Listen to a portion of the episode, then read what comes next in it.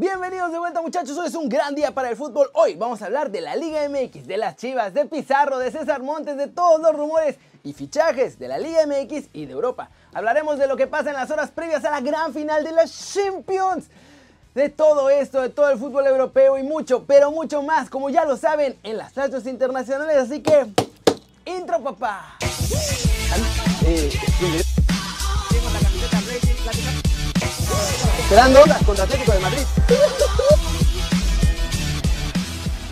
Arranquemos con el resumen del Guardianes 2020, porque ayer ya tuvimos partidos en la Liga MX y ya debutó el fichaje estrella de los Bravos de Juárez. Pero empecemos con el primer partido de este viernes por la noche, porque fue una voltereta bastante entretenida entre Necaxa y Santos. Los guerreros comenzaron ganando en este partido con gol de Doria al minuto 35, pero los hidrorrayos nunca bajaron los brazos y con anotaciones de Claudio Baeza al 61 y de Unai Bilbao al 66, ganaron. Con este resultado Necaxa está en la posición 7 y Santos cayó al lugar 15. En el segundo encuentro de la noche Juárez y León nos mataron de aburrimiento por 90 minutos. La Fiera tuvo por ahí más chances de ganar, pero la verdad el encuentro estuvo flojito.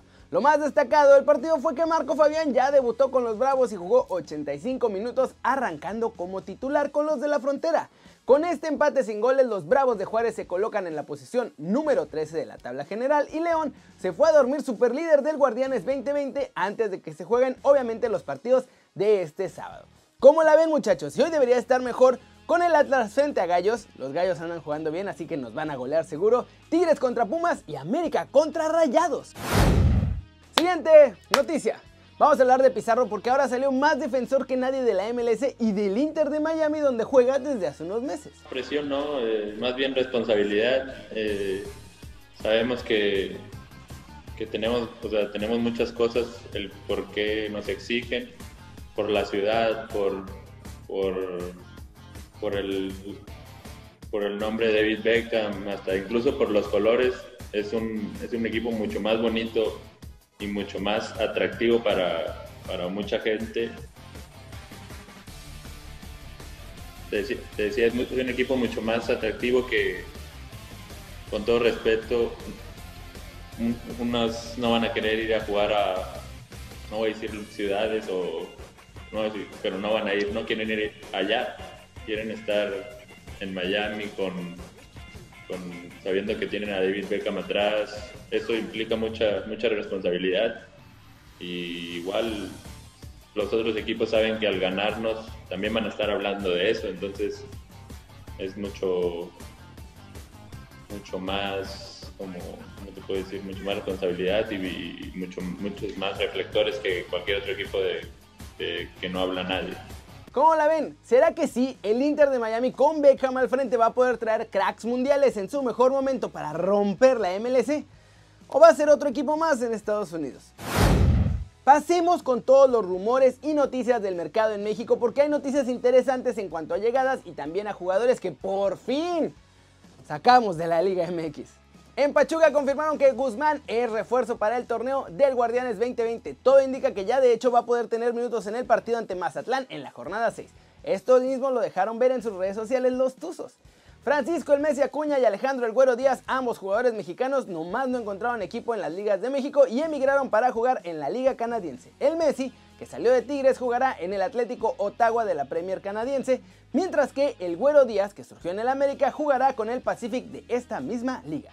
Esto no es tanto de mercado, pero afecta casi igual, y es que tras la pachanga de Uriel Antuna y Alexis Vega, la dirección deportiva de las Chivas tomó la decisión de separar a ambos jugadores de forma indefinida del rebaño. Así que quién sabe cuándo vuelvan a jugar.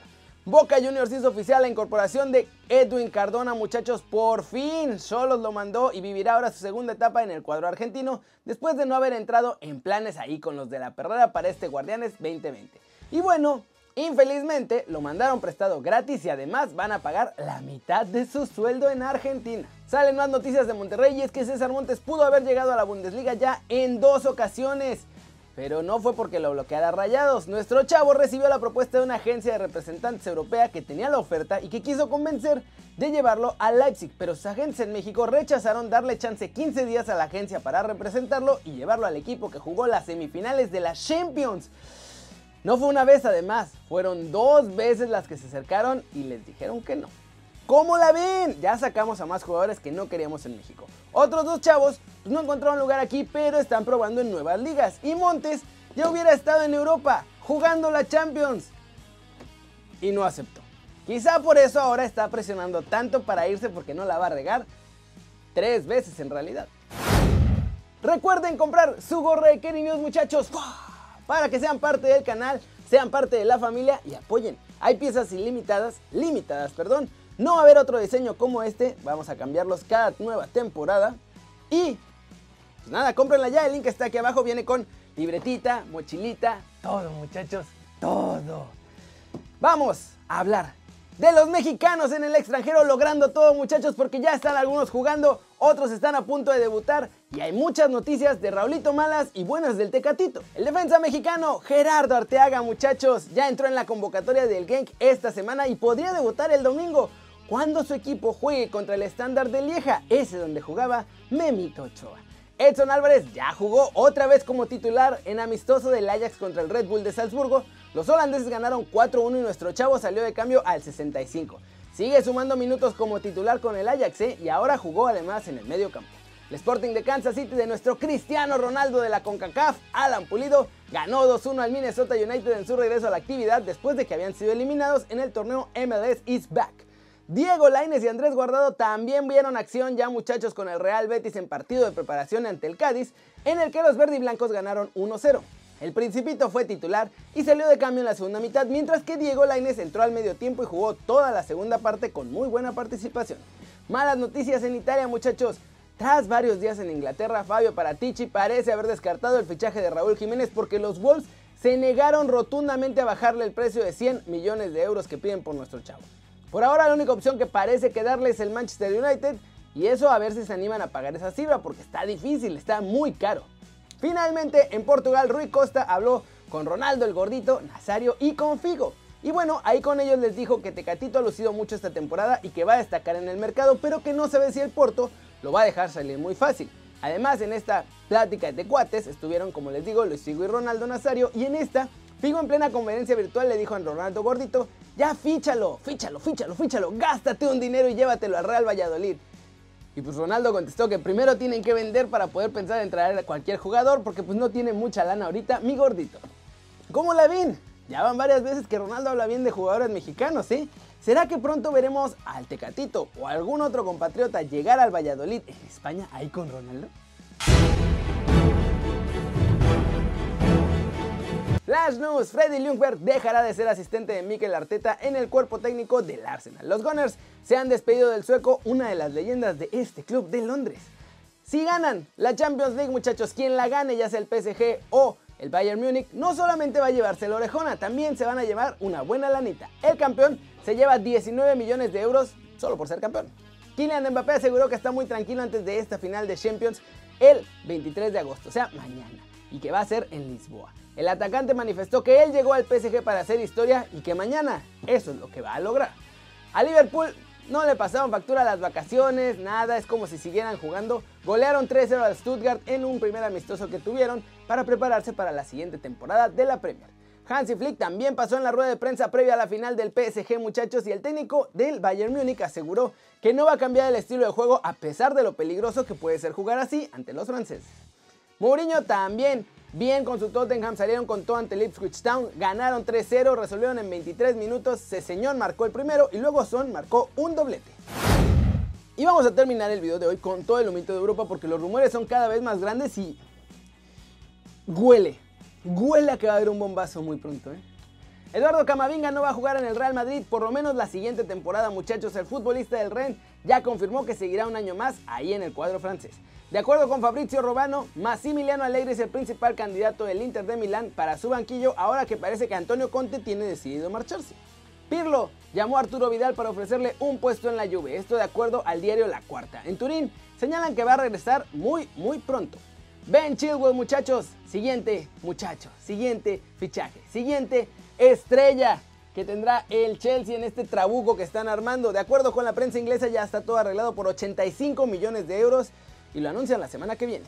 El Barcelona de Ronald Koeman también reactivó las negociaciones para fichar a Lautaro Martínez, futbolista del Inter de Milán y que sea el relevo de Luis Suárez.